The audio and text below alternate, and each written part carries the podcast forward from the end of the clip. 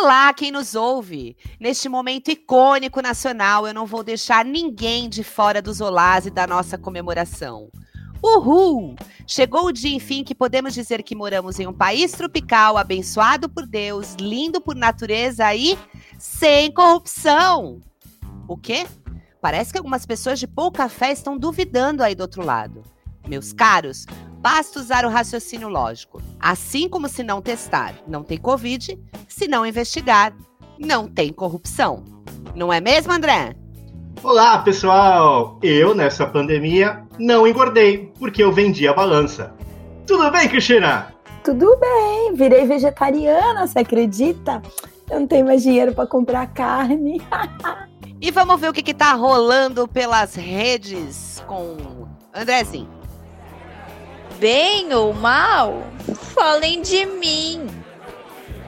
Olá, meus caros amigos olavistas! Hoje vou falar um pouco sobre o Pix, novo sistema de pagamento instantâneo. Como assim, você não conhece? Não acredito. Bem, mas tudo bem, relaxa. Nem o presidente sabe o que é o Pix. E por que ele deveria saber? Só porque o Pix foi desenvolvido pelo Banco Central? Ninguém sabe de tudo, não é mesmo?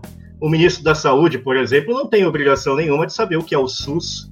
Nem o ministro do Meio Ambiente precisa saber a importância da preservação dos manguezais. Vocês estão exigindo muitas respostas de um governo que não consegue explicar, por exemplo, por que Michele Bolsonaro recebeu 89 mil reais do Queiroz.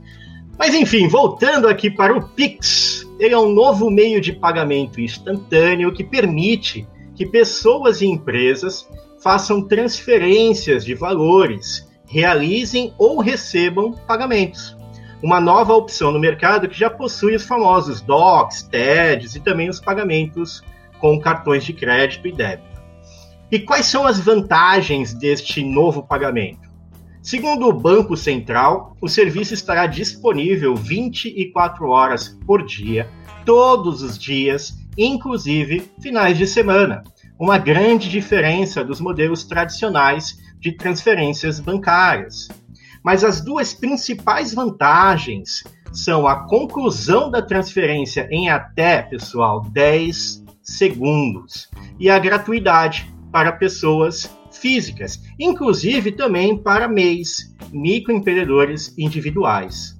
Lembrando que os modelos tradicionais levam, em alguns casos, mais de 24 horas para acreditar o valor e a cobrança pelo serviço pode chegar a custar até 15 reais. O Pix pretende revolucionar o mercado e a forma como você compra as suas mercadorias. Isso porque você poderia pagar utilizando o seu celular e um QR Code. Exemplo: o valor a ser cobrado pode ser emitido pelo lojista e com o seu celular apontado para o código você poderá efetuar o pagamento e a transferência será feita imediatamente. No caso do consumidor, sem as taxas de impressão de boleto, por exemplo, e para os lojistas, a ausência de pagamento de taxas, principalmente para as empresas de cartões. E esse valor recebido de uma forma instantânea, essas são algumas vantagens especificamente para quem vai vender o produto. Você deve estar se perguntando, o André, esse maldito esquerdista incoerente que votou no novo, não vai me dar o caminho das pedras e falar como é que eu posso fazer para aderir a esse sistema. Se, meu caro amigo terraplanista, eu vou falar e é muito simples, anota aí. Primeiro passo é criar uma chave Pix, que representa o endereço da sua conta no sistema. Para isso, você deve, obviamente, procurar uma agência bancária ou qualquer instituição financeira da sua preferência. E você pode também fazer isso na agência bancária onde você tem conta.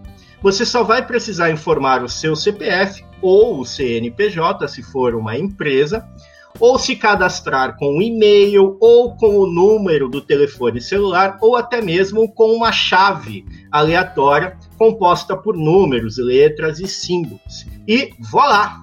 Agora é só usar o seu celular e gastar o dinheiro que você não tem.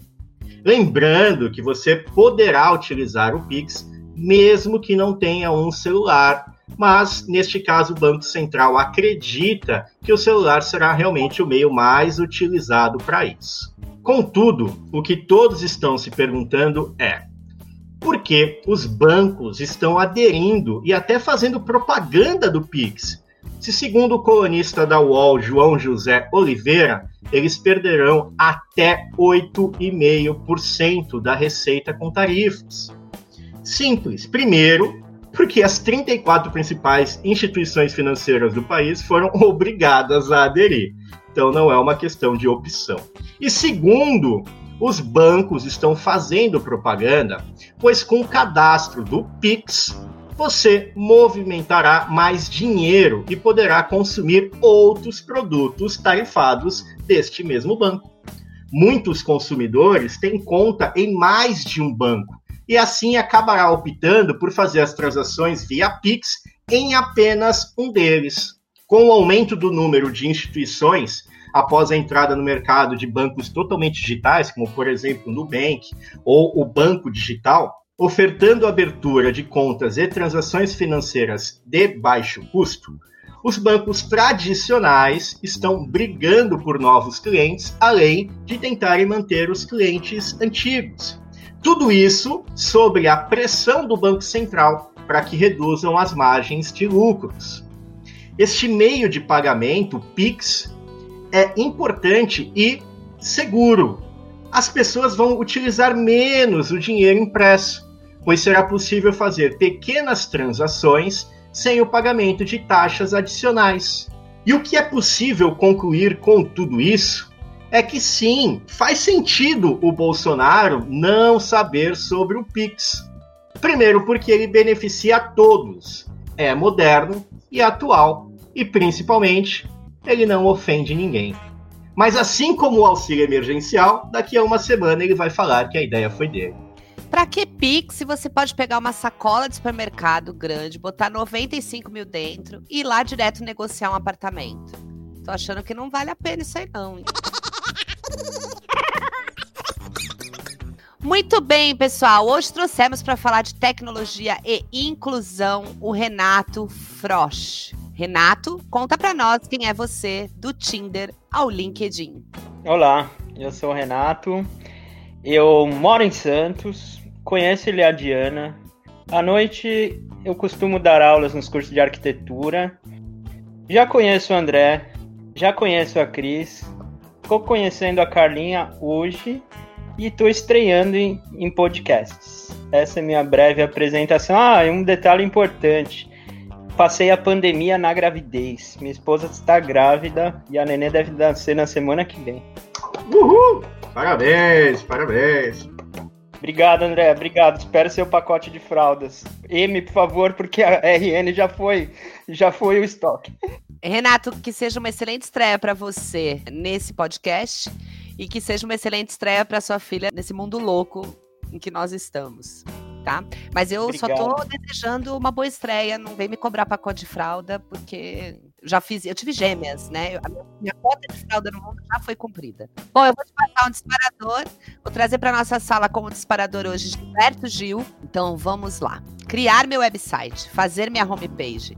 Com quantos gigabytes se faz uma jangada, um barco que veleje, um barco que veleje nesse infomar, que aproveite a vazante da infomaré, que leve meu e-mail até Calcutá.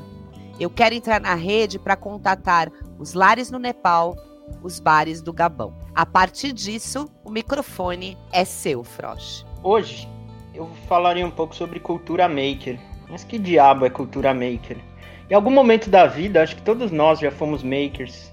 Né? Todos nós já fomos à cozinha e fizemos um, um ovo. Todos nós já nos aventuramos em mexer no carro, mesmo sem saber o que é a bateria, o que é o escapamento. Só que a pegada maker que eu venho falar, ela é potencializada por compartilhamento digital, da gente poder usar uma máscara do Covid que chegou na Espanha e a gente já está usando aqui no Brasil. Então a cultura maker ela vem revolucionando em alguns pontos a forma que a gente tem se relacionado com as pessoas, a forma que a gente tem se relacionado em sociedade. E aí eu trouxe, tem alguns casos muito legais que tanto na educação como fora da educação, como esse conceito maker tem, acho que ao mesmo tempo um resgate, né, daquela coisa do do avô que tem uma oficina na garagem de coisas empoeiradas e coisas que estão guardadas para algum momento usar, e com o uso de tecnologia, né? Da gente poder transitar arquivos, da gente poder trocar informações em rede é, de maneira global, de verdade. Frosh, eu nessa pandemia percebi a, a importância, principalmente, dessa comunidade maker onde no momento que muitos profissionais, principalmente da área da saúde, não tinham opção de se manter em suas residências, porque sem o profissional da área da saúde, muitos desses é, doentes, né, muitas das pessoas que estavam com Covid não teriam atendimento e ainda ninguém tinha pensado ou não existia é, material ainda suficiente nos hospitais, nas clínicas que pudessem ajudar esses profissionais ou tentar pelo menos minimizar, proteger um pouco mais esses profissionais. E eu sou a prova clara disso, né? A minha esposa, ela se utilizou de um equipamento produzido até pela comunidade maker e aí por você, né? E ainda está utilizando até até hoje, né? produzida por, por você, que é a Shield, que foi um produto, digamos assim, que foi distribuído por todos da comunidade Maker, eu acho que é uma grande sacada isso, né? E o Brasil inteiro teve a possibilidade de imprimir as suas shields, montar as suas shields. Eu queria falar exatamente sobre isso, da ideia da, do, da, da, do compartilhar, da ideia dessa quebra vertical das coisas e a, e a proposta horizontal de que você sim pode produzir uma coisa que pode ser útil para uma outra pessoa e ela pode não se apropriar do que você produziu, mas utilizar o que você produziu para poder apresentar isso para pessoas que têm, de certa forma, necessidade da, da utilização daquele produto. Primeiro, eu gostaria de te agradecer, te parabenizar por isso agradecer porque foi de grande valia, principalmente no meu caso, para minha esposa que, que, que, precisou, mas de tantas outras pessoas que se utilizaram da Shield. E eu gostaria de saber como é que foi esse processo.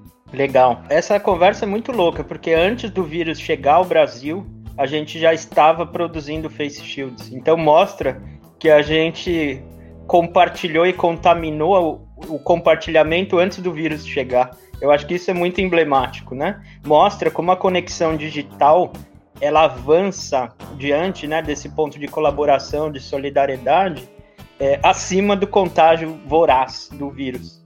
E aí, pelo menos 10 makers aqui da Baixada Santista e outros não makers, né? Pessoas que ajudaram em logística, pessoas que ajudaram no leve trás, pessoas que foram fazer reuniões na Santa Casa, isso tudo lá em meio de, meio de março, mais ou menos é, nós nos mobilizamos, e aí é uma rede chamada Face Shield Baixada Santista, que mantém ainda suas produções e a gente, sobretudo, levou uma frente maker, uma frente que não buscou vender Face Shields, mas buscou, a partir desses arquivos que giravam no mundo, a gente se apropriou desse, desses arquivos, se apropriou é nesse sentido que você pontua, né, André? As pessoas nessa cultura maker, elas abrem mão da sua patente, abrem mão do seu privilégio de design, e aí, a partir disso, imprime, adapta, e esta mesma Face Shield, que é o modelo espanhol, né? Que a Espanha teve um colapso tão grande quanto o nosso. A nós aqui da comunidade escolhemos este design do, do modelo chamado espanhol, várias características de velocidade da impressão, de adaptar no tamanho da testa de várias pessoas, e aí a gente saiu produzindo. Né? A primeira entrega foi na Santa Casa de Santos. A gente entregou quase 400 quando a Santa Casa ainda estava movimentando seus leitos para atendimento do Covid. fui lá, tive reunião com, com o diretor técnico, nem sabia dessa figura técnica de um hospital. E aí depois a gente começou, cada um na sua casa, e aí mostra a potência é, da gente individualmente fazer e contribuir quando a rede está formada. Então, para quem não conhece, a Face Shield é um elemento impresso em 3D que ela parece um arco que vai na testa e uma lâmina de acetato, uma folha de acetato. E nas costas, na parte de trás da cabeça, um pequeno elástico. Então, com três materiais, uma impressora 3D e uma rede formada, a gente atingiu muitas pessoas como a sua esposa e mostra o quanto essa modalidade de compartilhamento maker é uma via diferente né? A gente não está concorrendo com a via da venda do equipamento, é, que essa face shield existe também comercialmente. Mas no momento de pandemia, ela foi potencializada. Ela fortaleceu uma rede que eu permaneço até hoje fazendo outras coisas que não só face shield materiais pedagógicos, elementos diversos para, sei lá, para uma solução social, para uma solução caseira. Queria só fazer um comentário antes. Nós temos muitos ouvintes bolsonaristas que acreditavam que o vírus tinha vindo da China. Quando você falou que vocês já estavam produzindo a Face Shield antes do vírus, pode ter certeza que eles vão começar a veicular que vocês inventaram o vírus, que é culpa de vocês. Só para deixar claro que pode ser que isso aconteça, tá? Gente, mas Frost, vocês sabem que é um sobrenome chinês, né? Acho que tá todo mundo aqui evidenciado. Ele tem os olhos puxados, eu queria dizer. A minha família veio de Xangai né? Ela, ela entrou pelo Porto de Santos, como vocês sabem, né? A entrada de chineses aconteceu muito. Eu não lembro bem o nome dos barcos, né? Eles concorriam com, com os japoneses, mas de fato, eles se implantaram numa pastelaria na zona leste de São Paulo e até hoje mantém essa pastelaria. Inclusive, você entrou na Onda Maker para fazer produtos para a loja de 99. Sim, com, eu, eu queria destacar que esses materiais têm garantia, todos eles, né? Os makers é, são profissionais sérios, são profissionais que levam o compartilhamento e a garantia com seus pilares fundamentais. Cris, pode perguntar. Aqui, como você bem sabe, estamos falando aqui de vários, de quatro professores, né? E eu vou puxar a sardinha para a questão de sala de aula, né? Qual a importância do projeto Maker quando você fala de ensino? E eu não estou falando de ensino de crianças, tá?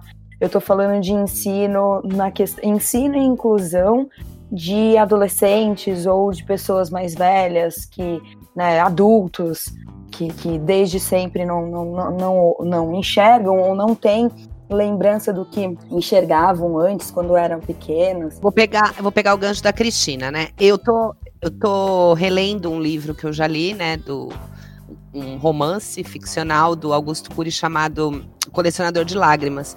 Em vários momentos desse livro, ele demonstra, é, ele tenta passar para os alunos que não são alunos com nenhum tipo de deficiência visual ou auditiva, tá? Pelo menos não relatado no livro, a emoção dos tempos da Segunda Guerra, do Holocausto, enfim, do caos que houve na Alemanha. Porque ele percebe que pela emoção, ele é um professor de história, e é psicólogo, né? Então ele mexe com o psicológico, a psique do Hitler. E ele tenta passar pela emoção porque ele percebe que cativa mais aqueles alunos. Então tem algumas passagens do livro que eu acho muito legal e eu queria que você comentasse em cima disso que a Cristina falou, porque a gente está cada vez mais com uma educação mecanicista. Inclusive o André brincou aqui quando te, me apresentou a você. Eu sou a, a tríade do, do, do demônio, né? Do, da educação, né, da humanas, que eu dou aula de sociologia, filosofia e história, e às vezes ética, porque assim, eu não tô ainda no inferno mesmo, né? Eu gosto que queime mais o caldeirão. É, então ele fala assim, ó. Penso que a educação que contempla somente as competências técnicas, que não esculpe a resiliência, o altruísmo, a generosidade, a capacidade de se colocar no lugar dos outros, de expor e não impor as ideias, e em especial de pensar como humanidade, não previne novos holocaustos, não viabiliza a espécie humana para seus futuros desafios, ainda que promova o PIB. Então, pegando o gancho disso do que a Cristina falou e essa fala do, do livro, eu queria que você colocasse a importância da gente ter essa educação emancipadora através da, não sei se é cultura maker ou do maker, né, da ação maker, eu acho que é mais uma ação. Sim, e esta cultura maker, a ação maker, ela tem uma discussão mundial e ela tem se formado em 10 pilares makers. E os pilares, é, eu vou citar alguns aqui, eles são extremamente humanistas. É, vou dar um exemplo: divertir-se a gente tem se esquecido de divertir na educação. E assim, eu não entro num projeto maker que eu não, não vá me divertir. Que eu não vá mandar, por exemplo, um drone para uma pessoa cega para ela experimentar, para ela ter uma experiência educacional em subir um drone pelo ruído e não subir o drone pela imagem. Né? Eu posso levar um, um rodão, um pensador, e a gente pode pintar de uma maneira diferente, para que ative sentidos como a visão, ou com aqueles que não têm a visão e a gente possa colocar texturas. Então, divertir-se está num contexto maker muito próximo. E aí, um outro pilar importante é o aprender. Né? A gente não está negligenciando né, o direito e, a, e, a, e o desejo de aprendizagem. Então, a cultura, algumas pessoas chamam isso de pedagogia maker, mas eu acho que ainda é um pouco precoce ou até um pouco conflitante do que a gente já discutiu de educação até aqui, se às vezes não é uma releitura daquilo que já existe. A grande, a grande sacada da, da educação como ação maker, como já, já vínhamos conversando, é o compartilhamento digital.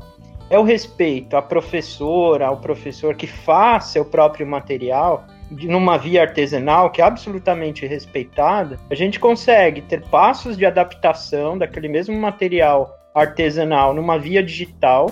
E aí, aquele material que está sendo usado numa escola, por exemplo, na zona noroeste de Santos, ele pode ser compartilhado numa via digital por bits.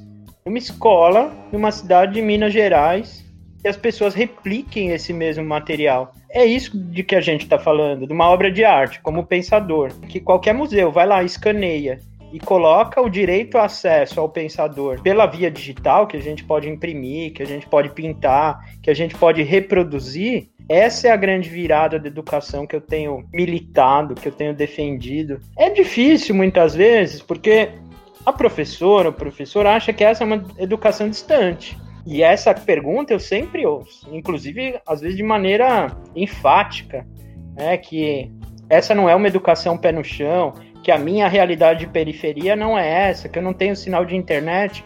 Como é que eu posso ter uma impressora 3D, por exemplo? Mas a gente luta bravamente pelas possibilidades de emancipação, né? A gente luta por essa educação pública de qualidade. Então, enquanto ainda essa educação e a impressora 3D não chega na escola, a gente compartilha os arquivos na internet, porque o dia que chegar, né, esses arquivos vão estar disponibilizados. A Cris, quando ela vai fazer coisas de biologia para um aluno, ex-aluno meu e atual aluno dela, que, que é deficiente visual, na verdade ele não gosta que fale assim, ele fala que ele é cego, né? O Pedro. Sim. Ela faz com EVA, com purpurina, com raio que o parta, para ele poder entender, porque ela é da biologia, né, células tal. Eu tive uma experiência com ele que eu não sei se a gente conseguiria fazer digitalmente, mas eu acho que o exemplo, né, inclusive eu postei na internet na época completamente despretensiosamente, e muitos professores, muitas pessoas que eu conheço falaram: "Nossa, que legal, eu vou tentar fazer", tal. Que eu precisava que eles analisassem uma obra de arte. E eu pensei nisso na sexta-feira à noite para uma aula de segunda-feira e aí na hora eu me liguei, era o primeiro ano que eu tava dando aula para ele. Eu falei, como que ele vai analisar uma obra de arte? E aí eu mandei mensagem para os alunos, falei, vocês topam reproduzir? Topamos. Então, ó, leva cartola, leva tal, né? E eles foram. E eu montei essa obra no jardim. E ele era uma pessoa que ele não gostava de tocar os outros. E aí eu falei, você pode tocar, e você vai sentir, eu quero que você sinta a diferença. Ele falou, professor, eu não gosto. Eu falei, então, então tudo bem, é um direito seu, mas pode fazer comigo? Ele, não, com a senhora eu me sinto à vontade. E era uma obra impressionista, e aí eu queria que ele entendesse o que era impressionismo. E na hora me veio na cabeça ele pôr a mão no meu rosto, depois eu coloquei um lenço de seda e pedi para ele passar a mão e falar: você sente os contornos, mas você não sente a pele. Então, uma obra impressionista ela é isso: você vê os contornos, mas você não vê exatamente como é a pessoa, né, na pintura. Ele, ah, eu consegui entender. E aí aí ele começou a tocar e o pessoal gostou tanto que eu não faço mais as aulas, mesmo quando a, os alunos todos não, não necessitam disso, mas eu não faço mais analisando o quadro no livro. Eu faço sempre essa dinâmica porque eu percebi que todos eles conseguem participar. E é uma coisa que compartilhando, quem sabe outros professores pudessem fazer e realmente alguns deram um feedback muito positivo. Mas se eu tivesse na época para fazer, né, montar um quadro, não sei se seria o mesmo impacto. Eu tenho um exemplo muito bom de um professor da, da UNB, o nome dele é Gerson Moll, é, da licenciatura em Química. É, e aí, quando eu comecei a conversar com ele, ele tem pesquisado e tem alunos com deficiência visual têm chegado às licenciaturas, né? Esse foi um processo natural de evolução do ensino, que é, dar acesso aos alunos com deficiência na universidade, as universidades tiveram que reinventar. E aí, numa das nossas conversas, assim, extra laboratório, extra momento de sala de aula, ele me disse o seguinte: Se um aluno no laboratório de química precisa conhecer um Becker, eu não vou imprimir um Becker, eu ponho um Becker na mão dele. A ação maker, como você pontuou, Carlinha, é esta ação também de respeito às historicidades desse aluno. Né? Ninguém, ninguém vai querer colocar uma impressora como fim, mas como meio. E esta potência né, de aproveitar soluções caseiras, artesanais, com a incorporação de tecnologias diversas, que aí pode ser impressora, cortadora, Arduino, raio que o parta, é onde está o caminho da inclusão. E isso é formativo, né? Não basta, se não vira, eu, eu brinco que se não vira a, a, a, sala de informática dos anos 90. O dono do ensino de informática naquela época era o dono da chave da sala. Mas espera aí, o acesso ao micro é muito mais legal do que acesso à chave. Né? É disso que a gente está falando. Né? Por isso que a gente, eu pontuo tanto a questão do compartilhamento, porque senão alguém pode inventar que vai fazer 10 backers na impressora 3D, e é tudo uma porcaria, porque o backer de vidro é muito mais usual e muito mais efetivo no estudo do que o backer impresso na 3D. Acho que isso tem que ser muito bem pontuado, né? Que não é uma solução comercial, editorial, que a gente vai revolucionar pela via da imposição maker. É, isso não existe. É, eu, eu, quis pontuar isso porque eu queria realmente saber se esse maker artesanal é isso, entendeu? E eu acho que duas coisas muito parecidas com o que vocês estão falando desde o começo. É o, o quadro em questão que eu citei era a música nas tulherias, né, do Manet, e o que ele precisava perceber era a mudança da sociedade naquela época. Ele conseguiu perceber isso perfeitamente. Mas duas coisas. Primeiro, se colocar no lugar dele. Então, tudo isso que veio com a minha imaginação foi como ele pode perceber. Se eu não enxergasse, como eu perceberia o impressionismo? Como é que eu perceberia o jardim? Como é que eu perceberia as mudanças? E o segundo ponto, eu contei muito com os colegas de classe. Eles toparam a ideia na hora, eles se esmeraram em fazer, eles conduziram ele em muitos momentos, fizeram troca. Eles tomaram iniciativa, eu não pedi. Então foi uma coisa que contaminou mesmo. André? Eu queria levantar, Frost, uma questão que eu acho extremamente importante, que eu percebo que muitos que estão dentro dessa comunidade maker se preocupam, que é a questão da sustentabilidade né? dependente se ela é a social, a ambiental ou a econômica. E você tem um projeto muito legal de resgate da cultura negra por meio dos monumentos, que alguns deles não existem mais, outros deles estão em estado lastimável e vocês estão nessa reconstrução, né, nesse mapeamento. Eu queria que você falasse um pouquinho mais sobre isso e da importância de se resgatar, na verdade, a, a história do, do, povo negro, principalmente é, por meio das suas é, é, dos seus monumentos que representam muitas vezes um, um, uma pessoa importante para aquela, aquela história, para aquela cultura. Essa pauta é super importante e atual, né? Quando a gente. Eu acho que a gente pode começar até. Eu vou, eu vou, vou pontuar uma provocação aqui Olhando os monumentos que a gente tem na cidade, qual a quantidade de monumentos de mulheres? Qual a quantidade de monumentos de pessoas negras? É, então a gente já começa primeiro a ter uma, uma reflexão sobre quais são os monumentos que a cidade disponibiliza em espaços públicos. Esse é o primeiro ponto. Então, a escolha desses monumentos, né, da comunidade, da, da cultura negra afro-brasileira, ela busca um posicionamento nesse sentido também. E aí o dar visibilidade, esse projeto a gente chama de narrativas invisíveis. Os invisíveis é justamente nesse ponto. É, eu conversava pouco com algumas colegas de Porto Alegre e elas fizeram um levantamento de quais os nomes de ruas, de praças que têm nome de mulher. E aí a, a discussão é exatamente essa. Então não escolhemos monumentos de tivessem a ver com a história e com o contexto né, negro por acaso. E aí, o Narrativas Invisíveis, ele dá visibilidade e aí, nos dois âmbitos, as pessoas com deficiência visual e as pessoas que vêm, que são videntes. Porém, existiu, diante da nossa história, que nos traz até aqui, apagamentos curriculares, apagamentos de diversas ordens. Então, vou dar um exemplo, André, já aproveitando sua pergunta. A fonte Tebas, que é um dos primeiros sistemas hídricos da cidade de São Paulo. Lembrando que Tebas Ele foi uma pessoa escravizada santista, portanto, tem uma relação muito próxima à nossa realidade aqui da Baixada.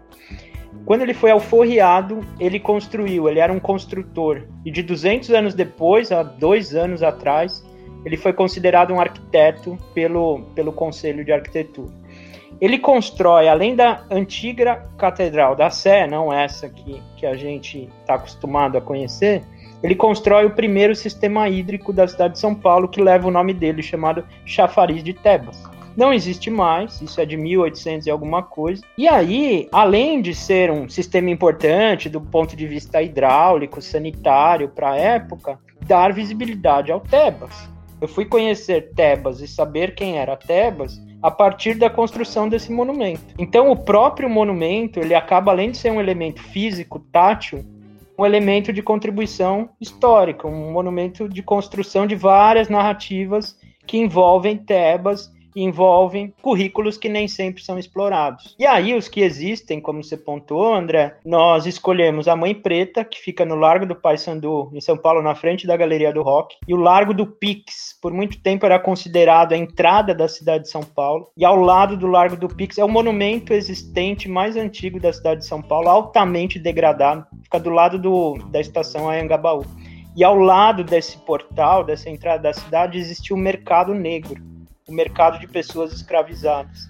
Então é um ponto muito importante que nas gravuras da época ele sempre é pontuado. Então, é um resumo, né? A gente busca ação afirmativa, né? ações e monumentos que possam contribuir em discussões curriculares ou não, ou seja, da escola formal ou de aprendizagens que não dentro da escola, e nessa mesma via. A gente produziu alguns com drone, o drone tem a ver com isso porque tira muitas fotos e depois numa maluquice transforma isso em modelo digital. E esses que não existem mais, a igreja é uma igreja da misericórdia que a gente escolheu, e o chafariz do Tebas que eu acabei de falar, a gente fez um levantamento de gravuras, de relatos da igreja, de relatos da época, e construímos a partir é, dessa documentação histórica. Portanto, esse não teve voo de drone. Eu vou aproveitar para fazer um Fuja da Caverna Fora do Tempo aqui e indicar é, para quem está escutando, o livro chamado Meus Heróis Não Viraram Estátua, porque ele, além de contar vários, várias estátuas que foram destruídas, né, ou não foram feitas, e quem são esses heróis, ele faz quem lê fazer uma reflexão de quem escolhe os heróis que viram estátua, né? Quem escolhe os, escolhe os personagens dos filmes, quem escolhe os heróis.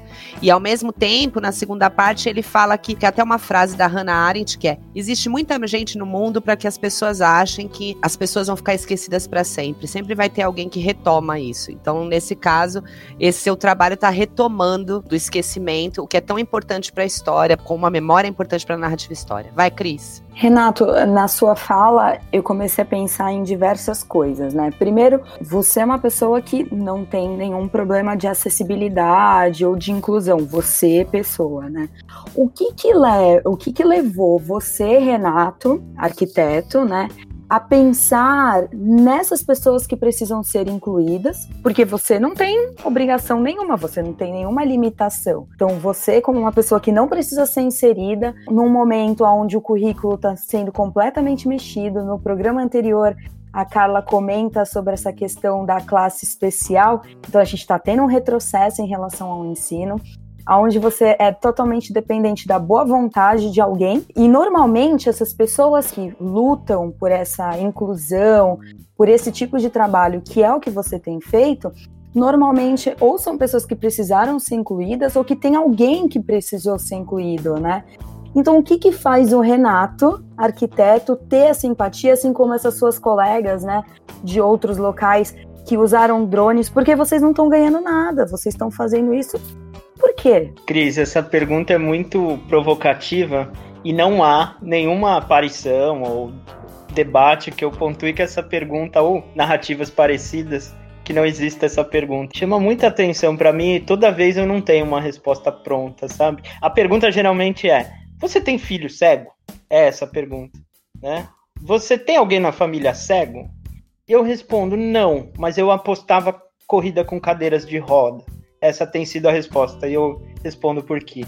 A minha mãe, também professora, lá nos anos 80, no início da educação especial, é, é, era professora, hoje aposentada. Ela começou na periferia de São Paulo. Para quem não sabe, né, na, na gestão Erundina, Paulo Freire foi secretário de Educação durante dois anos e ela conviveu nesse momento na prefeitura de São Paulo. E nesse momento, ela foi é, lotada da prefeitura para a ACD. A ACD existe até hoje.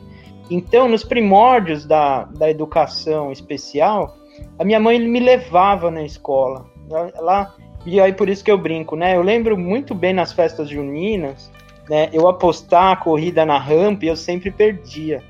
Eu sempre lembro desse momento com muito carinho.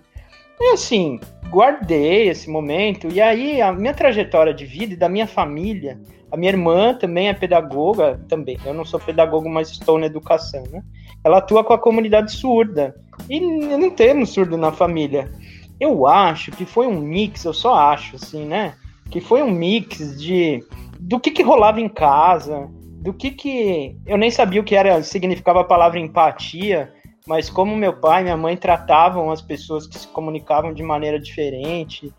E aí esse estalo de, eu não sei explicar, mas eu acho que é quase que tão natural que é também, eu acho que o que a, o que a Carlinha acabou de colocar é essa essência da inclusão, quando a gente percebe, dá oportunidade para quem se comunica de uma maneira diferente participar, é altamente inclusivo. E se a gente conseguir viver numa sociedade inclusiva, em todas as formas de aprendizagem, de convivência, seria muito mais fácil, seria muito mais legal também, né? É, eu tenho convivido com essa comunidade de pessoas com deficiência visual e aí, é, depois que a gente desconstrói os nossos próprios preconceitos, ai, será que eu posso falar que ele é cego? Né? Ah, será que. A, a, brincadeira, tem um, tem um rapaz do Rio de Janeiro, ele é jornalista, cego, ele diz assim: cego paga conta de luz. Né? E ninguém pergunta para ele se ele acende a luz ou não. Né? O nome dele é Marcos Lima. E é esse tipo de coisa, né? Eu perguntei uma vez pro Gabriel, que é um rapaz cego, como é que você enche o copo d'água? Falei, eu ponho o dedo dentro, pô. Qual que é o problema? A água vai pra minha boca. Então, a gente só pode perguntar e ousar a partir do momento que a gente convive, né? E tudo bem, o Gabriel, a primeira coisa que ele fala, se um dia vocês chamarem ele, é: pode perguntar, pode perguntar, eu tô disposto a falar, não tem problema. Então, eu acho que a possibilidade do encontro, né, a magia do encontro, oportuniza essa discussão e, e aí as coisas vão melhorando ainda mais, né? A gente vai convivendo e aprendendo e se autodesconstruindo na nossa relação de mundo, na nossa relação de vida, né? O Frost, na mesma fala dele, ele teve empatia, quebra de preconceito, Erundina e Paulo Freire. Eu queria dizer que você ganhou um travesseiro especial na nossa suíte. Você pode voltar quando você quiser. E aos colegas Terra Plana que estão nos ouvindo, eu acho que já deu a hora para desligar, né, meu querido?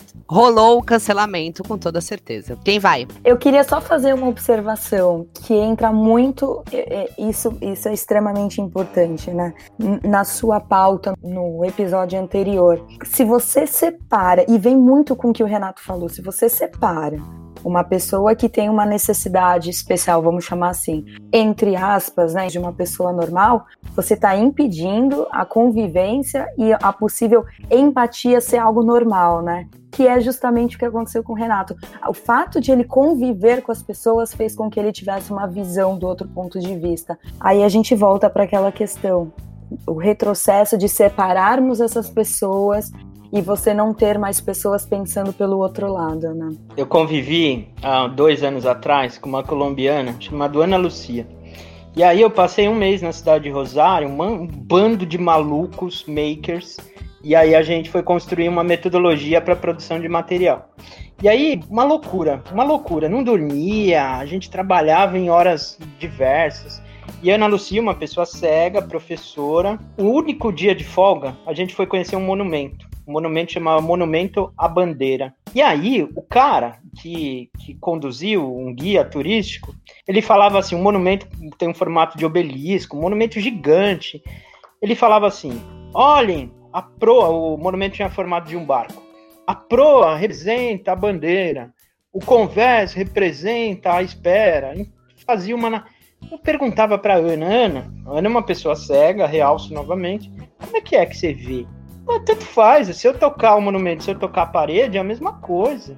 E aí, a partir disso, eu comecei a falar: caramba, o nosso discurso é um discurso excludente se a gente não reconhece que as pessoas veem e se relacionam com o mundo de maneira diferente. Neste dia, neste domingo, falei, Ana, fica tranquila. Eu peguei um pedaço de pau, peguei uns matos, falei, olha isso aqui. Aí ela meio que torceu o negócio, quebrou, falou, não deu. Nesta madrugada desse dia, né?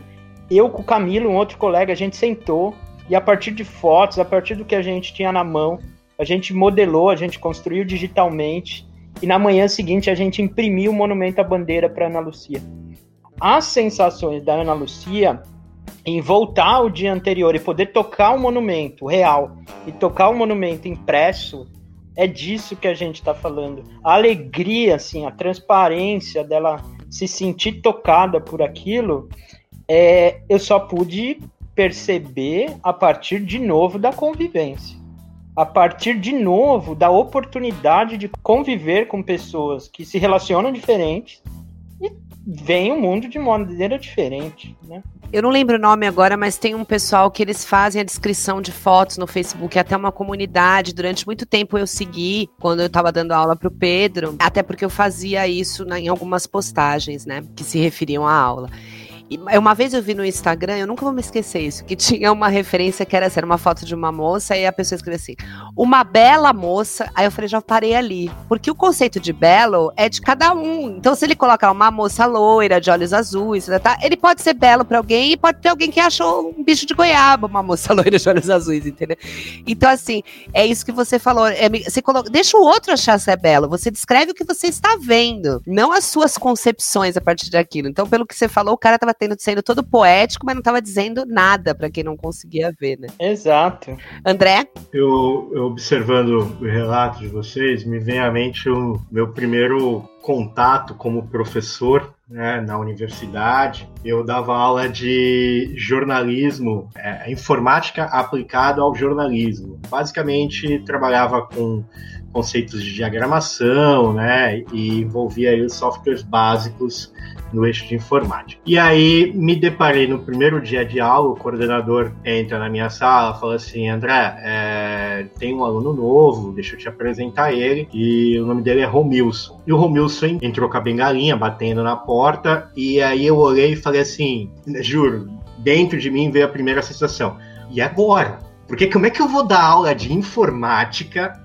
aplicada ao jornalismo para um um cego. E a primeira coisa que o Romilson falou, professor, tô aqui para te ensinar. Então ele já quebrou o gelo na hora. Ele falou assim: estou aqui para te ensinar. Eu falei: que bom, cara, porque eu acho que eu não vou ser capaz de fazer o mesmo com você. Então eu preciso que você me ensine como é que a gente vai trabalhar junto. E aí foi que eu aprendi como professor. Ele me trouxe uma série de ferramentas ele me trouxe as possibilidades que eu desconhecia, até mesmo na forma como você constrói, por exemplo, uma prova, a forma como ele responde. Eu me lembro até hoje que eu pedia para ele responder e aí, quando eu pegava a prova dele, ele fazia tudo digitalmente. Quando eu pegava a prova dele, eu falava assim: é, como que eu faço para inserir tal coisa? E aí ele colocava: aperta o tab duas vezes, aperta a tecla para baixo duas vezes, aperta o tab. Tudo. E aí eu tive que corrigir a prova fazendo isso, apertando o tab para baixo para ver onde isso ia dar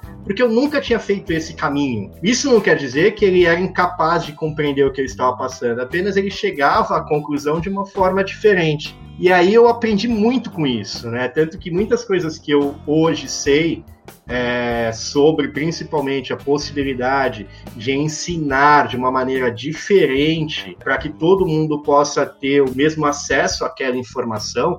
E aí isso o Romilson me deu, né? E aí foi engraçado que você me colocou você falou aí, por exemplo, da, dessa ideia de perguntar para o outro, de o um medo, muitas vezes, de você brincar, de você perguntar, de você questionar, porque muitas vezes a gente tem aquela ideia de que você vai ofender, né? E aí eu me lembro que eu estava dando aula no quadro, né, na projeção, e aí tinha a turma, tinha umas 40 pessoas, ele estava sentadinho escutando, e aí, naquela mania de professor, eu falei, pessoal, como vocês estão vendo aqui? E o Romilson falou, menos eu, professor.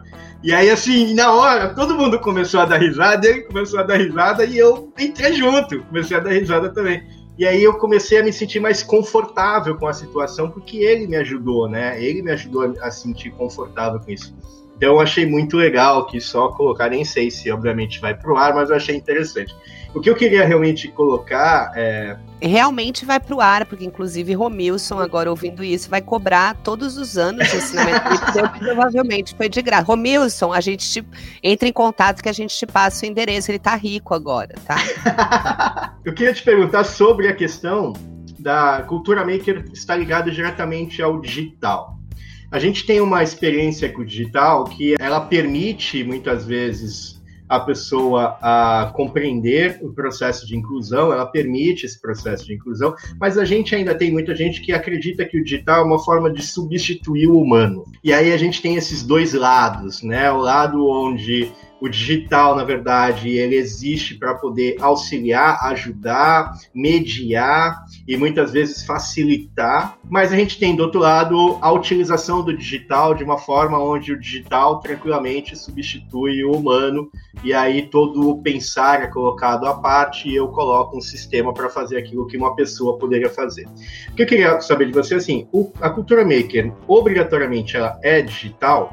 E quando a gente fala do digital, a gente está falando da utilização da tecnologia no sentido de computador, internet, celular, etc. Ou é possível se desenvolver cultura maker sem a necessidade da utilização do digital, sem, por exemplo, acesso à tecnologia digital? Boa pergunta, André. A perspectiva desta que eu coloco sobre ação maker ela tem um fundamento na fabricação digital. Isso é um dos fundamentos maker. Daqueles 10 pilares que eu falava, o primeiro pilar é o maker. E é um maker que ele se apropria dos conceitos manuais e ele soma os conceitos da fabricação digital. Né? Então, um serralheiro, ele é maker, né? Quando ele solda, quando ele faz. Mas ele é um maker essencial da sua forma de, de fazer. Então ele é um maker no sentido, eu faço meu, meu portão, mas ele não pode ser considerado um maker se ele não usa um recurso de fabricação digital. E que recurso pode ser esse? Ele pode ter usado aquele portão é, como uma ideia compartilhada e ele usou seus recursos manuais, ele já pode ser considerado um maker. A fabricação digital ela revoluciona esse ponto. É, existe um cara chamado Neil Gershon Fald é um dos caras que é o, meio que o pai do movimento maker. Ele começa no MIT com um laboratório chamado Bits and Atoms. Assim, como a gente consegue aproximar tudo que a gente tem de tecnologia em transformação de átomos, em transformação física? E aí ele, ele intitula esse laboratório como um local de fazer quase todas as coisas. E esse quase não é no sentido que a gente não tem capacidade ainda, mas é o quase, quase como visão, Assim, meu, o que vai aparecer de coisas que a gente ainda pode resolver aqui? Então, André, respondendo sua pergunta diretamente, né? É, é necessário para atender os 10 princípios makers o uso de fabricação digital. E essa fabricação, ela tem que ser ponderada que a gente não está abrindo mão dos conceitos artesanais, muito pelo contrário, é, a gente potencializa, isso eu tenho visto muito na educação, né?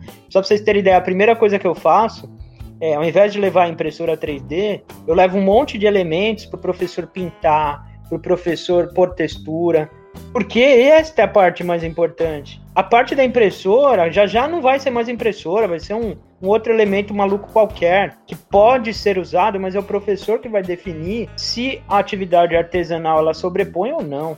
Aí outra coisa muito bacana na sua pergunta, André, eu fui aprender e fui ver no celular que nosso celular, a maioria dos smartphones, eles têm mil recursos de acessibilidade. Por exemplo, voice over. Aí eu ficava, eu fiz essa pergunta para uma pessoa cega. Você prefere que eu te mande áudio ou você prefere que eu te mande escrito? Falei, tanto faz. O celular, inclusive o teu, tem esses recursos. E aí eu fui descobrir uma outra coisa muito legal. Isso foi com uma menina cega aqui de Santos. Ela falou: Renato, o que, que aparece quando eu uso voice over? Carinha com rosto com cara de coração, pessoa correndo, fugindo. São os emojis. Né? Os emojis têm audiodescrição.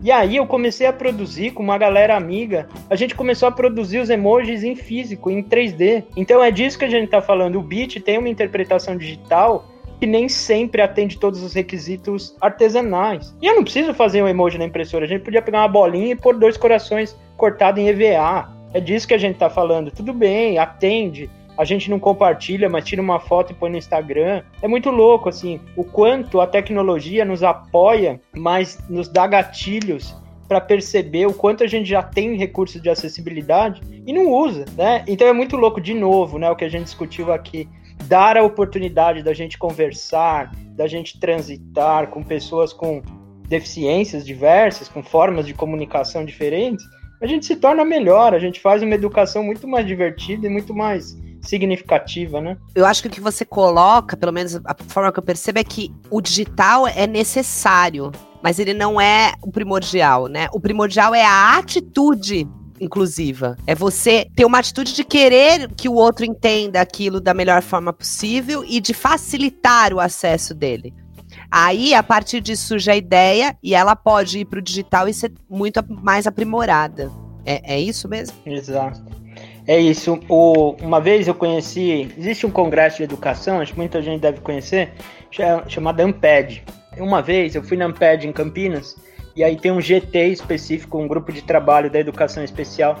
E aí no fim da, da conversa lá que eu levei, um professor chegou, primeiro ele me deu um abraço. Ele de bengala, é uma pessoa com baixa visão. Ele me deu um abraço e a primeira coisa, o nome dele é Douglas Ferrari. Ele é professor na Federal do Espírito Santo, amigo de longa data e tenho aprendido até hoje muito com ele. Ele me falou assim, Renato, eu tenho quatro elementos que não eram digitais ou eram manuais que muda a vida das pessoas com deficiência visual na relação de aprendizagem. Na... Então, o primeiro deles é o Braille. Para quem não sabe, o Braille é o nome de uma pessoa chamada Louis Braille, que inventou aquele código dos furinhos que a gente vê às vezes em cardápio e tal. Ele era uma pessoa vidente, o pai era um ferreiro, ele se espetou o, o olho e se tornou cego. E, e o Braille nasce do Braille. Depois do Braille, vem a máquina Braille. Para quem não conhece, é uma, é uma máquina de escrever. Aí, ela, aí entra, não propriamente digital, mas entra uma tecnologia de velocidade de formatação do Braille. Ao invés de fazer os pontinhos à mão, já é uma tecnologia que dá um grande passo. O terceiro, Douglas me falou, isso ele falou rapidamente, ele falou é impressora Braille, da gente já começar a transitar em bits. E aí, para minha alegria, ele falou: Nossa, você está me apresentando a impressora 3D. É, se bem usada, eu posso considerar que seja o quarto elemento que muda a relação das pessoas cegas com a aprendizagem. E veja, é isso, né, Carlinha? A gente está falando em não desprezar o braille, mas usar ele na impressora, usar ele artesanal e somar a impressora, e somar o celular. Então, é exatamente o que você colocou uma coisa não elimina a outra, desde que se tenha bom uso. Eu queria fazer um, um, agradecimento especial, principalmente porque é a primeira vez que nós temos aqui no nosso homenagem platônico uma pessoa que já palestrou no TED.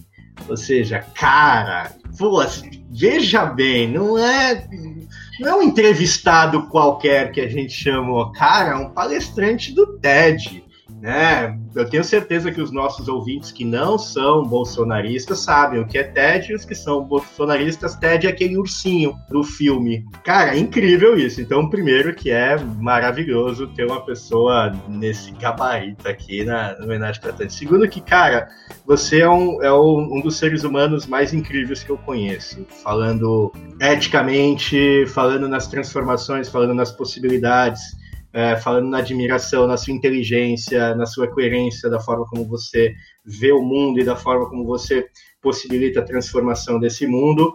E profissionalmente você, obviamente, é um cara a, a se espelhar. Então, professor que eu admiro muito. E obrigado por ter topado o nosso convite aí. E a gente vai agora ter que colocar lá no post especial, entrevistado, palestrante do TED, Renato. Acho que quem sabe a gente consegue mais ouvintes aí pro podcast. Obrigado, viu, Renato? Obrigado mesmo pela, pela participação. Cris. Eu só tenho a agradecer. Para mim, eu nunca fui fã de história, a Carla sabe disso. E o seu bate-papo foi uma aula de história fantástica e de empatia, porque uma pessoa que não tem nenhum caso na família, que se colocar na, na, na, situação do outro e desenvolver tudo que você desenvolve em conjunto com outras pessoas, meu, fantástico. Eu te conheci dois anos atrás, é, te conheci por medo, e aí eu, acho que todo mundo aqui sabe. Quando o Pedro Ian, que é o nosso aluno deficiente visual, que ele mesmo fala, cego, entrou na escola, eu morria de medo de dar aula para esse menino, porque eu pensava assim, a mesma coisa que o André. O que que uma bióloga vai fazer para ele? Por como é que eu vou dar aula de biologia para ele? Meu, me lasquei. Foi aí que eu conversei com o André, conversei com a Maristela e a gente se conheceu, que o meu desespero era tamanho. E eu, acho muito gostosa esse feedback que o deficiente visual, principalmente, dá pra gente, né? O Pedro virou para mim e falou assim: "Por que que você tá com medo? Não, a gente tem muito que aprender aprender um com o outro. E ele fez com que eu relaxasse de tal maneira que eu consegui fazer isso que você faz. É, pensar no que, que o outro precisa, me colocar no lugar dele. Eu não preciso que o Pedro se torne um super biólogo, né? Que ele manje do conteúdo inteiro de biologia, mas eu preciso que ele se sinta inserido naquela aula, que ele se sinta um adolescente como outro qualquer naquele momento. Então, assim, meu, muitíssimo obrigada, porque eu não me sinto uma alienígena, uma louca, pensando nessa questão do outro, da necessidade do, outro. Obrigado mesmo. Bom, como sempre, a gente tem um limitador, né, que é o tempo do nosso podcast, e não consegue falar tudo. Então, eu já queria de antemão, primeiro dizer que eu demorei para te conhecer, porque eu conhecia pela boca de todo mundo. Várias pessoas falaram de você, André, Cristina, Maristela. Eu comecei a acompanhar teu trabalho pelo Instagram. A admiração era muito grande e se tornou maior. Gostei muito de conversar com você e por isso eu queria convidá-lo e já me ocorre aqui dois outros pontos interessantes para a gente falar. Um deles é a parte burocrática e financeira dessa cultura maker, né?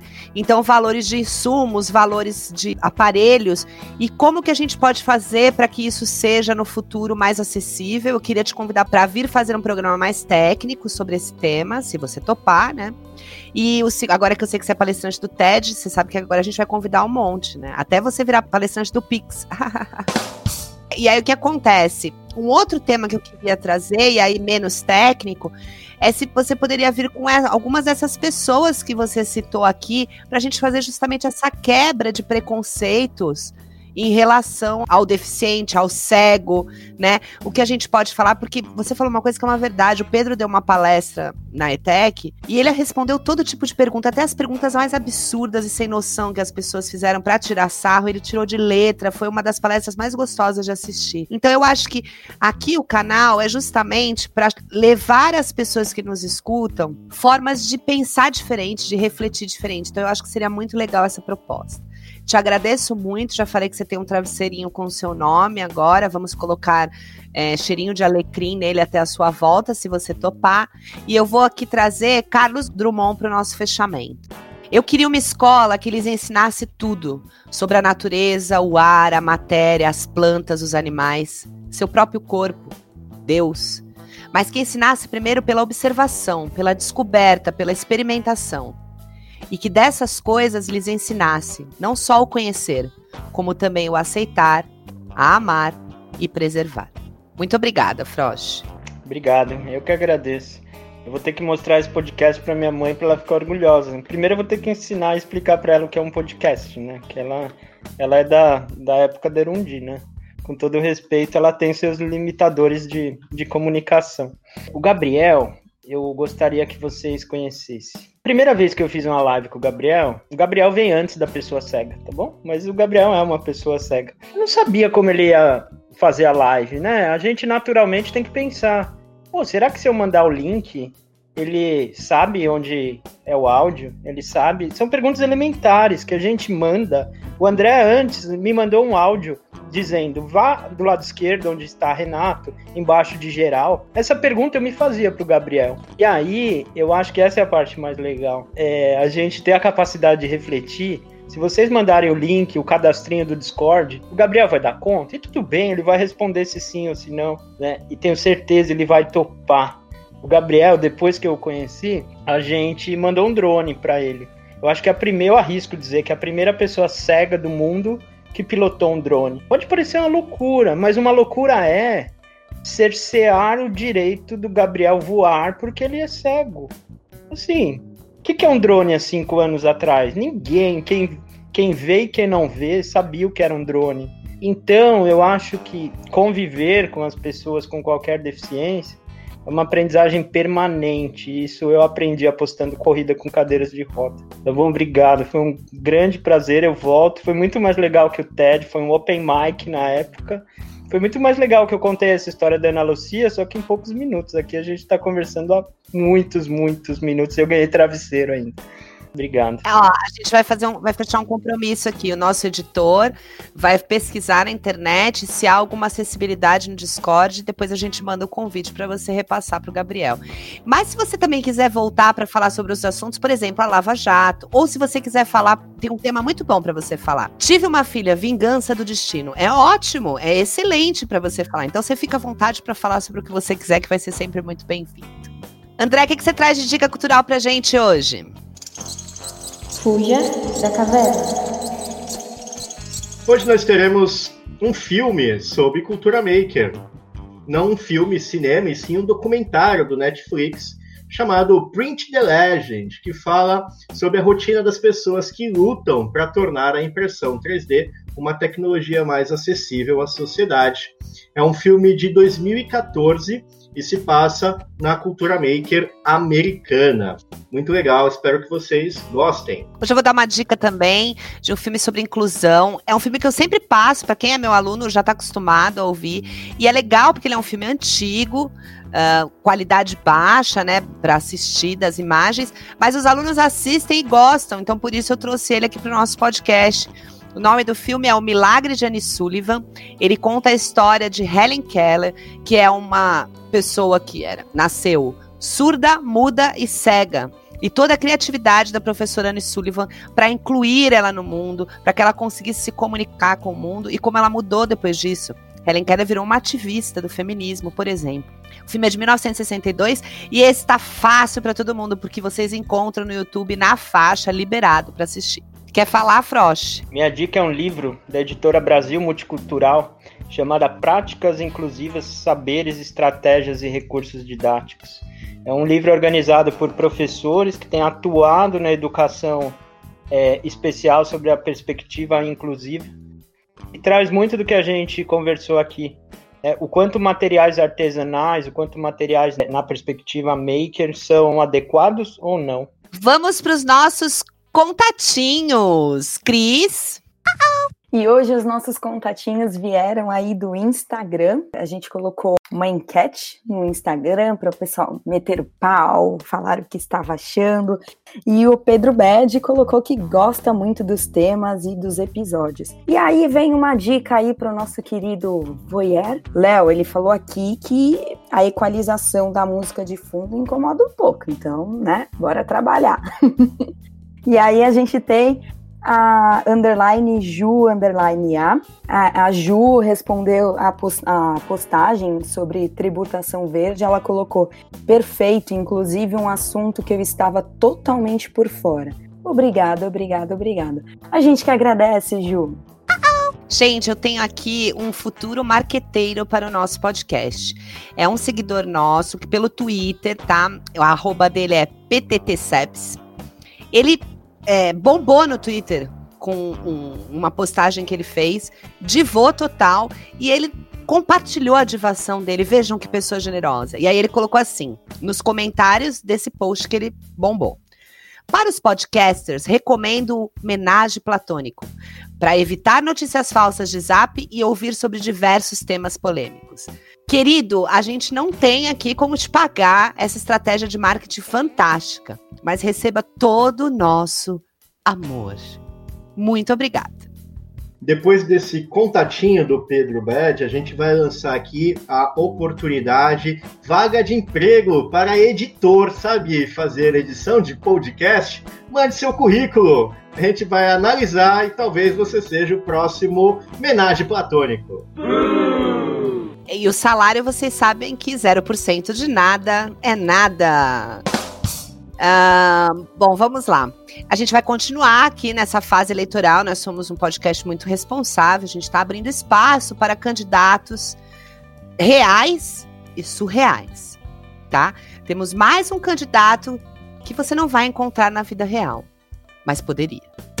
Eleições 2020. PPDI Partido dos Bem Dotados de Itu. Vote Paulão Big Dick 70069. Esse é pau pra toda obra. Eleições 2020. Muito bem, temos um programa. Espero que todos gostem. Fiquem ligados nas nossas redes para saber o que que vem de novidade por aí. Sugiram pautas, critiquem, metam o pau com muito carinho, como sempre. Tenham uma ótima semana e a gente volta na semana que vem. Tchau, gente. Obrigado. Até o próximo episódio. Vamos com a Cris. Expulsos da garagem. E ele que fez muito sucesso na nossa suíte no episódio 5, Felipe de Sá, com a música Luz Primeira.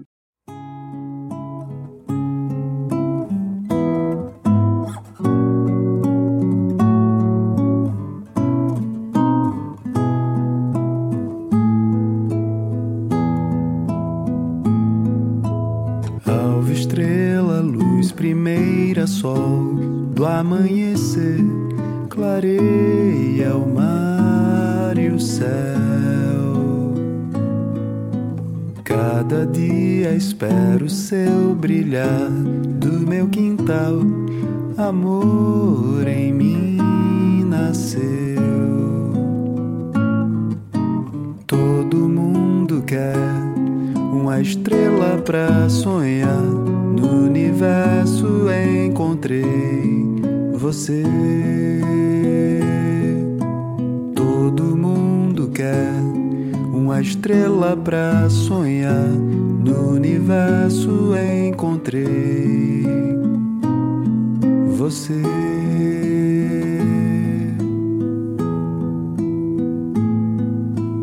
Alva estrela, luz primeira, sol do amanhecer, clareia o mar e o céu. Cada dia espero o seu brilhar do meu quintal, amor em mim nasceu. Todo mundo quer uma estrela pra sonhar. No universo encontrei você. Todo mundo quer uma estrela pra sonhar. No universo encontrei você.